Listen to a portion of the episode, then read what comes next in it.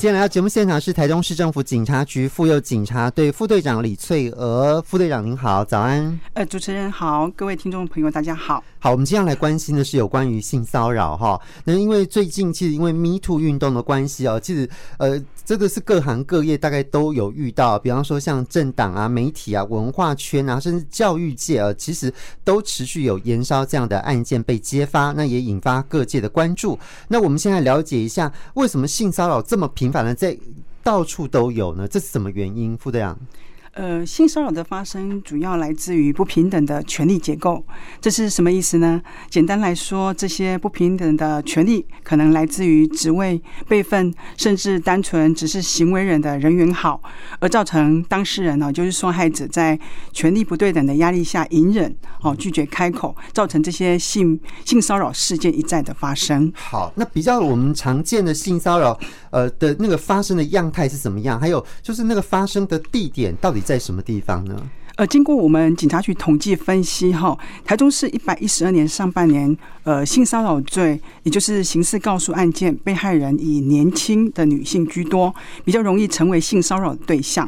那其中样态以趁机亲吻、拥抱或触摸胸部、臀部或其他身体隐私部位为最高。那另外，呃，毛手毛脚、传送色情图片、讯息等，也是属于比较常见性骚扰的行为。那整体而言，性骚扰案件仍以发生在呃办公场所居多，显示职场性骚扰防治的重要。好。那如果说我们真的遇到了这个性骚扰，我到底要怎么办呢？怎么去申诉？还有，呃，我们申诉管道是怎么样？呃，这里我们必须先区分性骚扰发生的地点，还有当事人身份关系。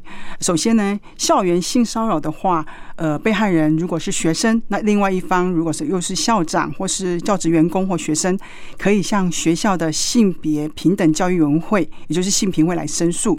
那如果发生在职场的性骚扰，被害人执行职务时受到性骚扰，可向雇主来提出申诉。那依据性别平等工作法的规定，雇主有防治性骚扰行为发生的责任。若性骚扰行为人是雇主的话，员工也可以直接向地方的劳工局来提出申诉。那如果呃，是散开两者以外啊、呃，就可以用性骚扰防治法来申诉。如果知知悉行为人他所属的单位跟机构，哦、可以直接向该单位或机构来提出。那如果行为人是该单位的最高负责人哦、比如说他是雇主或是学校校长，或是军队以上的那个呃军队上校官阶以上的主官，那则可以向所在县市的社会局来提出申诉。那如果行为人不明或不属于前两者的话，呃，则向性骚扰发生地的呃警察机关来提出。当然，最简单的方式也可以拨打全国保护专线一一三或一一零来向我们警方来求助，我们会帮助有需要的民众来了解申诉管道。最重要的是，遇到性骚扰一定要勇于制止，好，勇敢说不，才能有效遏制性骚扰行为。好，或许大家听了这整个申诉管道哈，就觉得好像有点复杂，但没有关系。如果你真的觉得你有被性骚扰，你也不知道怎么办的时候，反正就打一一零跟一一三，这是最直接的方式啦。哈、欸。是的，是的。OK，好，那如果我们真的遇到了这个呃这种呃性骚扰，好，我自己觉得我好像被性骚扰了，好，这个是我自己觉得，可是。对方好像没有觉得啊，那那这个性骚扰可以成立吗？呃，虽然大众对于性骚扰的认定是从被害人的主观感受出发，嗯，但实务运作上仍要提出客观证据，比如呃行为当下的影像或声音、目击者的证词、行为发生后的对话记录等。好，主要是因为两造。呃，双方当事人的说法常会是南辕北辙，好，要有证据才能认定事实，特别是刑事告诉要求的证据强度又比民事赔偿更高。但如果双方对于事实的认定没有出入，调查委员会应尊重哈，他会尊重被害人的主观感受，而不是行为人当下的意图和解释说法。那如果行为人表示肢体动作只是鼓励和善意，没有涉及性意识，但是被害人主观感受上不舒服，那该行为动作也非必要，就有可能认定是性骚扰。OK，好，那如果说我们真的遇到了性骚扰，刚刚提到说证据很重要嘛，哈，我要如何举证，然后如何保存这个证据？那这个性骚扰是不是会有一些刑责呢？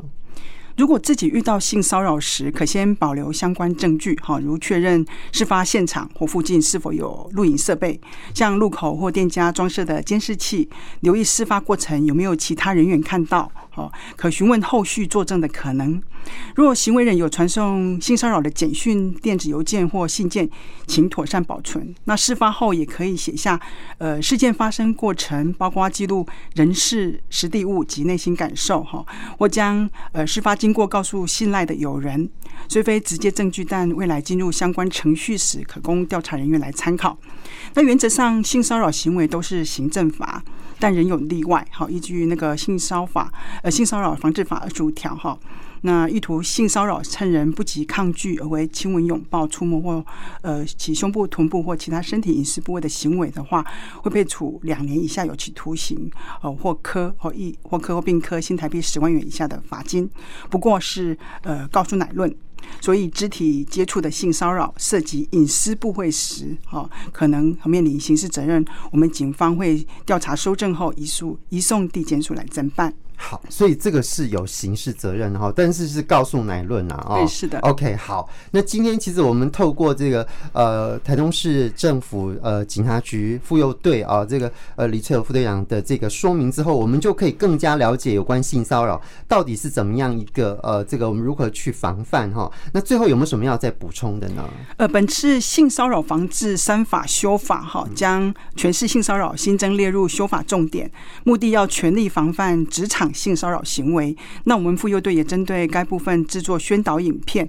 那影片名称为啊，这样上班很累呢。哈，我们是以远景执勤时发生的性骚扰情节为例，哈，将常见的性骚扰行为以诙谐的方式来演出。哈，欢迎各位听众朋友到我们妇幼队 YouTube 频道哈观看影片来学知识。好，所以这个呃影片的名字叫做《这样上班很内内》，对不对？是的，是的。OK，好，所以大家可以搜寻一下。或许这透过袁姐这个演出之后，你就可以更有概念，什么样是一个职场性骚扰哈。那今天就非常谢谢台东市政府警察局妇幼警察队的副队长李翠娥副队长来到我们节目当中，谢谢副队长。好，谢谢主持人，各位听众，谢谢。好，谢谢。